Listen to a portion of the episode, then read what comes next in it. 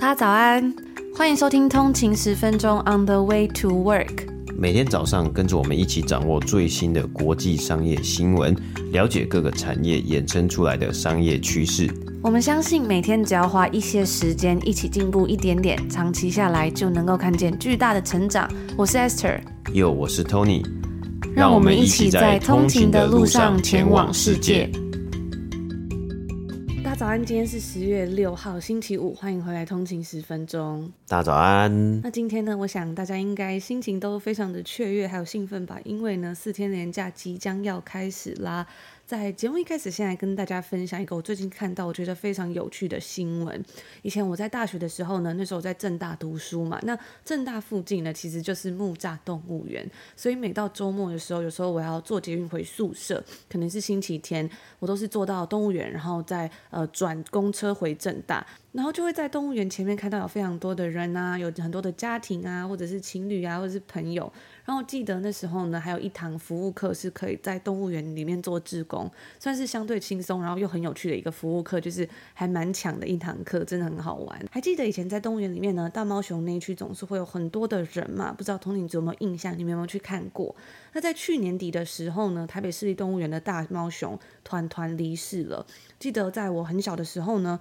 二零零八年的时候，中国大陆送了一对大猫熊团团圆圆给台湾。这种所谓的熊猫外交呢，其实也发生在美国。和团团能在台湾终老不太一样的是，最近有新闻传出说，美国的动物园呢，从明年开始将不会再看到这些大猫熊了。为什么呢？其实一直以来呢，中国都以这种 panda diplomacy 猫熊外交作为对其他国家的一个奖励手段。在一九七二年的时候呢，美国领土上迎来了第一对大猫熊。当时这个第一批的大猫熊星星与玲玲从中国运抵华盛顿，作为时任美国总统尼克森对共产党领导的中国历史性访问之后的一个礼物。在那个时候呢，也掀起了美国的大猫熊热潮。那中国啊，其实他们也知道说，这些大猫熊具有吸引广大粉丝的神奇魅力，而且呢，还能够作为保育计划的潜在收入来源。所以一直以来呢，他们都有持续向华盛顿还有世界各地的动物园出借大猫熊。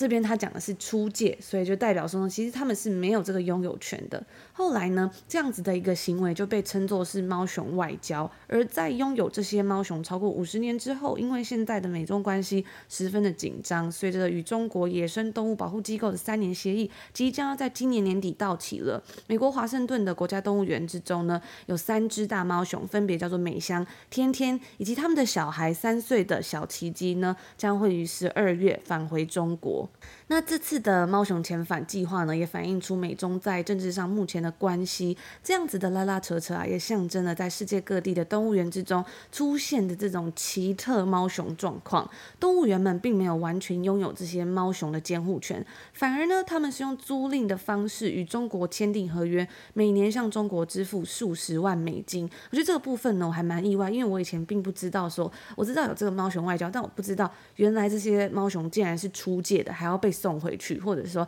每年还要付这些钱。那除了在华盛顿的动物园之外呢，其他的地区像是有在亚特兰大、圣地亚哥等等地区的大猫熊呢，也会陆陆续续的在明年年底之前返回中国。一直以来啊，华盛顿的动物园之中，这三只大猫熊，它们住在了斥资五千万美金所打造的 Asia Trail。里面可以看到各式各样的周边商品，举凡像是衣服啊、棒球帽、贴在冰箱上面的磁铁等等的，甚至呢，园区中还有一个二十四小时转播的猫熊摄影机，去转播他们的一举一动。然后呢，在华盛顿动物园，他们用来预约门票的 QR code 上面，其实也有猫熊的剪影。所以呢，如果说它是这个动物园的镇园之宝，好像也不太为过了。其实啊，在温哥华呢，他们的动物园，温哥华也有一个 aquarium 一个。算是水族馆啦，他们也也以前有一个镇馆之宝，就是一只小海獭。然后那个海獭呢，它其实也是一样，就是有随时的转播服务，还有啊，在他们的年票上面呢，一张嗯，如果你有这个 aquarium 的年票呢，它上面有它的照片。那那只小海獭就叫做汤努，跟我们的猫咪是叫一样的名字。今天的一开始呢，就稍微来跟大家分享一个这样子有趣的新闻。那明天呢，即将就是四天连假了，不知道通勤族呢，在这一个连假有没有什么这样的计划？因为好像我看台风已经慢慢减缓了嘛，就是天气也慢慢转凉了，感觉是一个还蛮适合休息一下或者是出外走走的一个天气。那这边呢也提醒一下，我们在上一次的抽书活动要送给订阅 VIP 的十本好书。松绑你的完美主义呢，已经抽出来了。所以如果你上一次有参与这个抽奖活动，在我们的订阅专属 Slack 群组的话，记得就是要去回复一下，我们才能赶快把书寄到你的手中哦。然后呢，也在这边跟大家预告一下，因为四天连假即将要开始了嘛，我们在下一个礼拜的时程呢，可能会有一点不太一样。嗯，所以呢，我们在下礼拜啊，就是配合着台湾的连假，我们就是下礼拜一跟礼拜二呢，因为刚好是四天，而且是国庆连假嘛，所以呢，我们在台湾时间的下礼拜一跟下礼拜二呢，我们是不会有节目的。那我们下一次的节目呢，就会是在台湾时间的下周三的早上呢，是订阅的限定节目。然后呢，接下来就是继续照常的节目这样子去走下去，就是节目的安排啊。那因为呢，其实呃，昨天节目呢有稍微分享到啊，其实在这个周末呢。在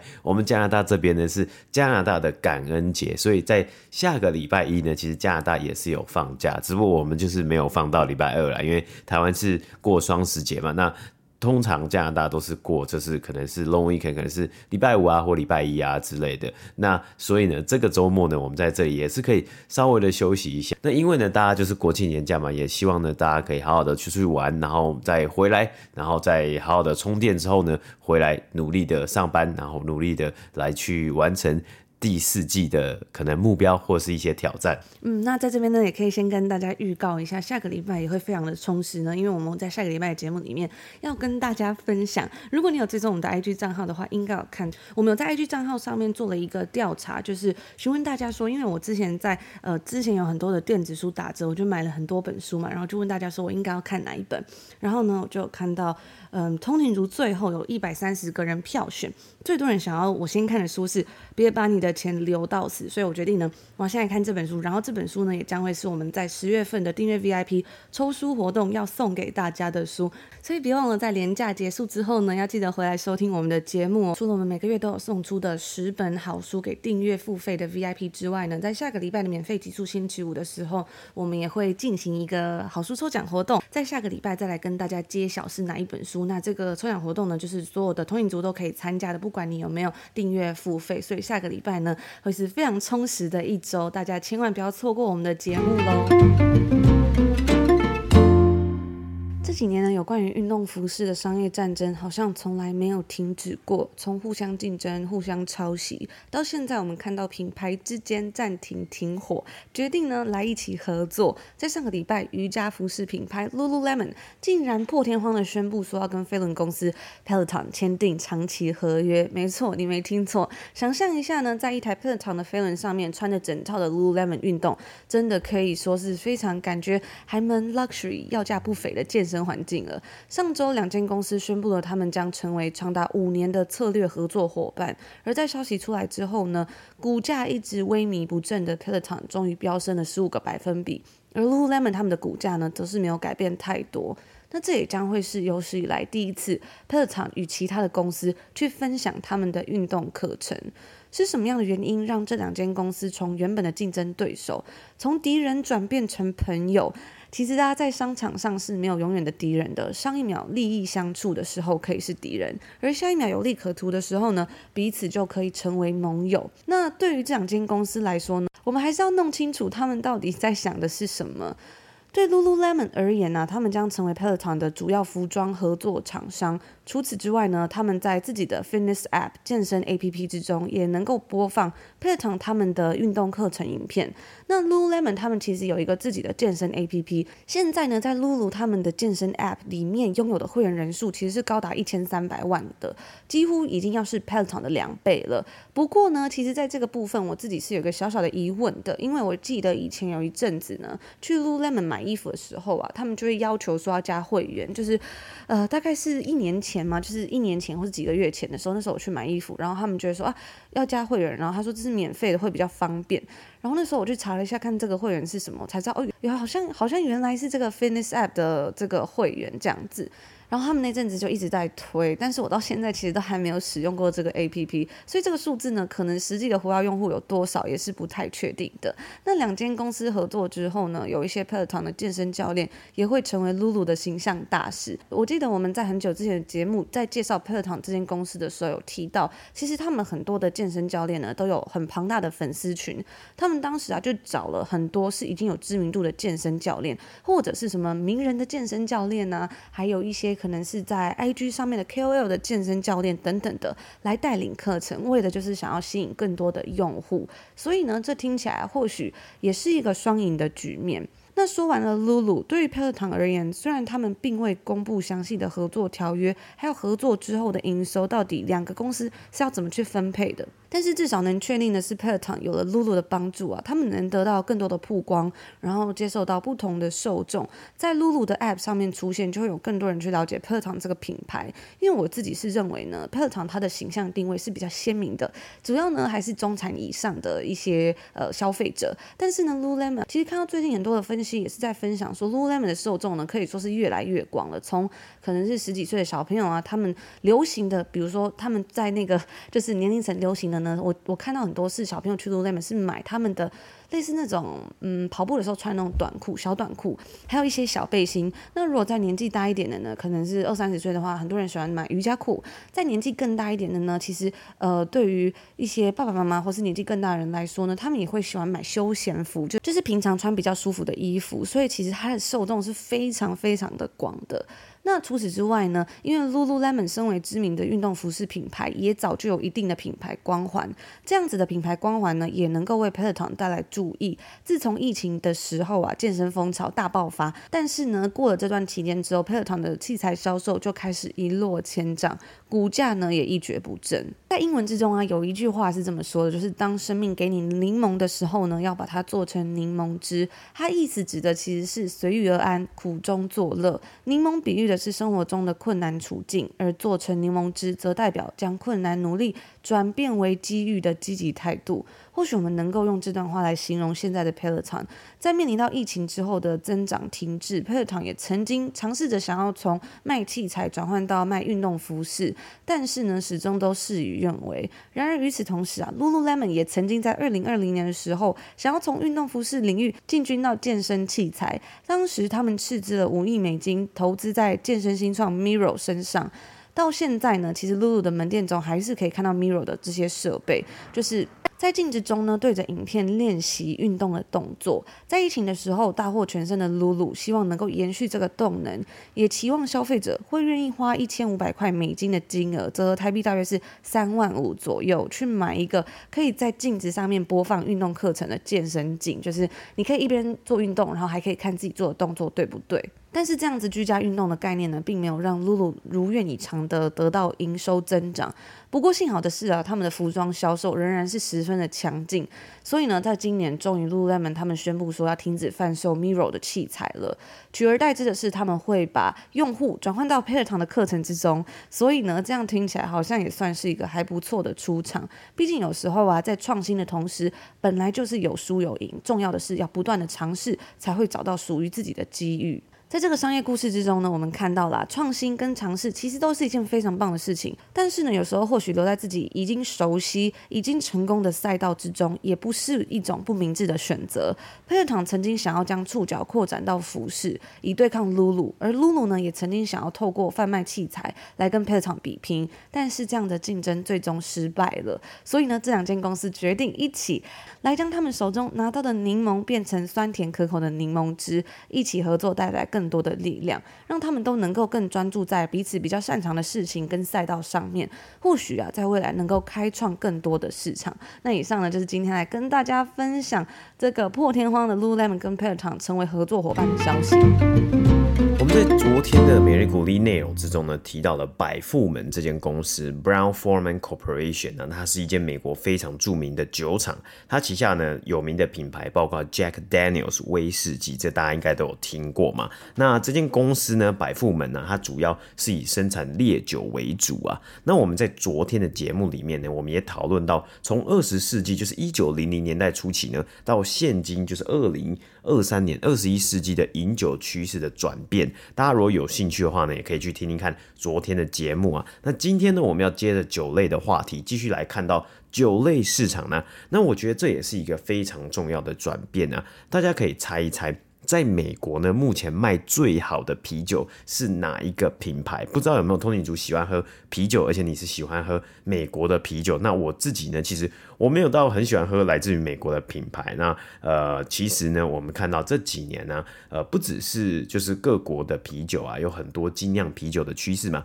或者是呢，其实在台湾可能比较常喝，可能台湾啤酒啊。或是呢一些日本的啤酒啊等等的，那在往年呢，其实在美国销量最好的品牌呢，包括百威 Budweiser。那百威 Budweiser 呢，它的标志是一只马嘛，然后是红白色的啤酒，台湾也有卖啊，很多人呢应该也蛮喜欢喝这个啤酒的。那这个品牌它所打出来的形象呢，就是非常的 American，很美式，就牛仔啊等等的。不过随着多元文化盛行啊，其实喝啤酒的趋势呢也开始在改变嘛。后来呢，在二零零一年之后呢，同一间集团旗下，甚至是同一个血缘出身的 Bud Light 就超越了百威，成为美国销量最好的啤酒。那其实这两个啤酒是非常接近，基本上有点像是同兄弟啊。最大的区别呢，就其中一个呢，就是 Bud Light 呢，因为它有这个 light 就比较轻的意思嘛。所以呢，它的热量比百威呢还要低。那两个啤酒呢，它们也有比较不一样的行销方式。那味道呢，嗯，可能见仁见智啊。有的人会说，哦，这个 Bud Light 就是稀释过的百威啊之类的。但是呢，呃，也有人说，啊，其实这两个啤酒它的味道不一样，那它所呃适合的场合呢，可能也不一样。然后它所主打的呃族群呢，可能也是有一点点的分别的。然而啊，在常年霸占美国啤酒销量冠军之后呢，今年美国的市场啊，出现了一个新的王者啊，不知道呢，大家又猜不猜得到啊？没错，今年五月的时候呢，来自墨西哥的啤酒品牌 Modelo 呢，它首度的超越 Bud Light，成为美国卖最好、最受欢迎的啤酒啊。那大概呢，一个啤酒的销售额在美国整个市场呢，如果你要成为宝座，就是坐上宝座成为王者的话呢，大概是在。八 percent 到八点五 percent 之间呢，所以呢，其实呃，在美国还是有非常多不同的品牌，不过八 percent 呢就已经非常非常的厉害了。那这个呢，其实跟美国的文化改变呢是有非常高度的相关的，因为在美国，在这个过去十几年以来呢，拉丁裔的移民数量是高速的成长。逐渐的呢，也更多能够接受，就更多人呢，更能够接受拉丁美洲还有墨西哥的文化。那最显著的一个因素呢，其实就是食物啦。记得我们之前呢，在节目上也有跟大家分享过啊，往年呢，美国的青少年哦，你问青少年，你最喜欢吃的食物是什么呢？他们大家或是很多人呢，可能给你的反应是意大利面啊，或是披萨，都是呢，其实这都是受到。欧洲还有意大利的美食啊文化影响嘛，因为美国早期的社会呢是由欧洲移民所组成的。然而在现代这个这个现在这个年代呢，大家反而更喜欢吃 tacos 塔可饼以及其他的墨西哥美食。大家可以看看 Chipotle 的热门程度就知道了。很多青少年呢最喜欢的食物呢，其实也不再只有意大利面还有披萨了，甚至这两个食物没有办法排到大家最喜欢食物的前三名。大家最喜欢的食物呢？已经包括了 tacos 啊，那有的食物当然还要喝到底的饮料才行啊，所以 Modelo 的啤酒销量呢就越来越好了。而除了 Modelo 之外呢，一样来自于墨西哥的 Corona 呢，销量也是非常非常的好。那其实大家可能也不难猜到啊，我自己是觉得啊，像是呃，因为在北美这边呢，加拿大也是一个移民的国家嘛，然后它的呃社会呢也非常非常的多元，就是文化非常的多元嘛，所以。不只是呃墨西哥的美食，我觉得在未来呢，真的有机会呢。甚至其实我们现在也看到了，像台湾的珍珠奶茶，算台湾之光了，在全球呢也吹起这种喝珍珠奶茶旋风，有越来越多的人呢，不只是台湾人。甚至不只是亚洲人呢，开始可以接受珍珠奶茶啊，或是可能喜欢吃鼎泰丰啊。鼎泰丰在好像在美国呢也开了非常多间店嘛。之前呢有消息是传闻呢，预计要在温哥华呢，加拿大温哥华呢开立第一家的鼎泰丰。那我自己呢也是非常的嗯，非常的期待。如果有机会可以开的话呢，真的是很想要冲去吃啊。因为人在加拿大没有办法吃到这个家乡味啊，当然是会非常的想家嘛。不过我自己是认为啦。或许啊，再过五年，再过十年呢，可能亚洲的呃，其实亚洲的食物目前也算是在北美也算是主流之一了。大家对于像是 Pho 啊，或是其他的 Dim Sum 啊等等的点心啊，这个港点啊，其实对于这个这些食物的接受度呢，也算是蛮高的。那当然，我们现在看到的主要主流呢，可能已经从意大利的意大利面啊、披萨。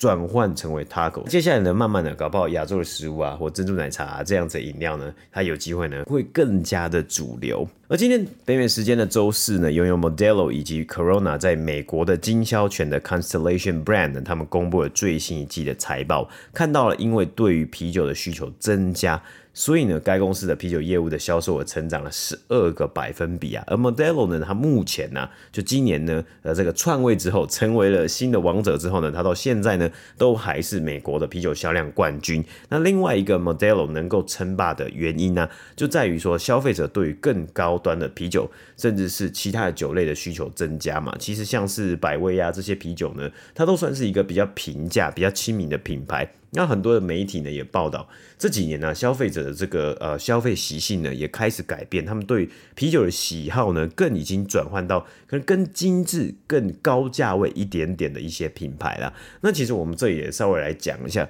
，Modelo 呢还有 Corona，虽然它是两个不一样的品牌，但它都是来自于墨西哥的啤酒，而且呢，他们两个呢其实都来自于出自于呢同一间墨西哥的酿酒厂。Grupo Modelo，那这间公司呢，其实它是在二零一三年的时候呢，被另外一间全球的酒类大厂 Anheuser-Busch 呢买下来的。可是呢，当初 Anheuser-Busch 在买下 Modelo，就是 Grupo Modelo 这个酿酒厂的时候呢，受到了美国的监管单位的一个反对。因此啊，在双方的协商之下呢，诶，他们的这个收购案呢是得以成功的。可是呢，Anheuser-Busch 呢，在协议之下呢，他就要让出他在美国的经销权，就是在美国对于 Modelo 以及 Corona 的经销权。所以呢，这两个啤酒呢，在美国的经销，就是呃这个经营啊，还有这个行销啊，还有销售啊，还有整体的这些贩卖啊、贩售啊，都是归于 Constellation Brand 这一间公司来去所管。那当然。在全球的其他地方呢，就有其他不同的规定啊。那对于 Anheuser-Busch 来说呢，它还是拥有了生产 Modelo 以及 Corona 的酿酒厂，也就是 Grupo Modelo。所以其实这是还蛮好玩的一件事情啊。因为我们其实，在过往呢，如果呃前这一两年的呃这个交易案啊，就是并购案啊，还有收购案呢，可能比较少一点点。但是在之前呢，我们有看到收购案啊，或者是呢，呃，在过往历史上呢，有很多的收购案呢，也是因为。有关的当局，比如说政府啊，某个地方的政府呢，他们认为这会有可能去危害到当地的市场竞争市场，以及呢会制造造成垄断的一个情况，所以他可能会提出反对啊，或者他提出诉讼啊。那在双方谈判的一个情况之下呢，就有可能会发生这些公司他去有点像是要让步啊，那或是他去有所行动来显示出，哎，我们并不是要。真的去垄断市场，或是我们并不是恶意的去垄断市场。例如啊，像现在的争议比较大，然后一直在讨论的就是微软在去年就公布的要收购游戏公司动视暴雪这样子一个收购案呢。其实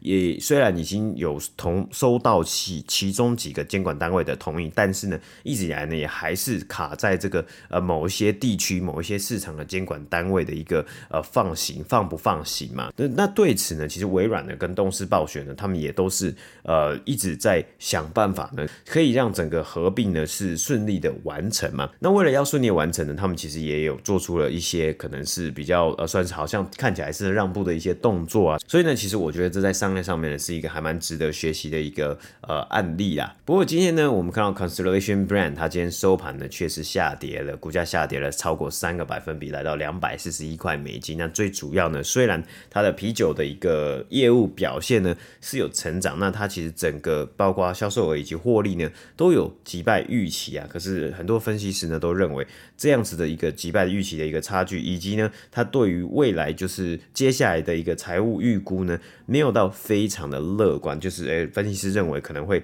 还是可以再好一点点呢、啊。所以今天呢，我们就看到 Constellation Brand 拥有美国 Modelo 以及 Corona 的经销权的这间公司呢，它今天的股价有所下跌。它目前的市值大概是在四百四十二亿左右啊。那其实呢，对于像是 Anheuser-Busch 以及另外一间全球知名的酒类大厂呢，帝亚吉欧呢，这两间公司呢，他们的市值呢大概是九百亿美金，逼近到一千亿美金啊。所以呢，其实哎，我们看到全球呢还是有非常多，因为全球这个饮酒的需求非常的呃蛮庞大的嘛，那甚至是这喝酒的。消费者的族群呢也蛮多的，所以呢，我们可以看到啊，有非常多这种大型的酒类公司。那我也蛮好奇的，大家通勤族呢，你们喜不喜欢喝啤酒？你们喜欢喝哪一个品牌的啤酒呢？还是你是呃，可能我觉得好像分两种人，就是诶，有有有有一种消费者呢，他是很喜欢单一的品牌，他喝酒就一定要喝这个品牌的啤酒。那有的呃消费者呢是喜欢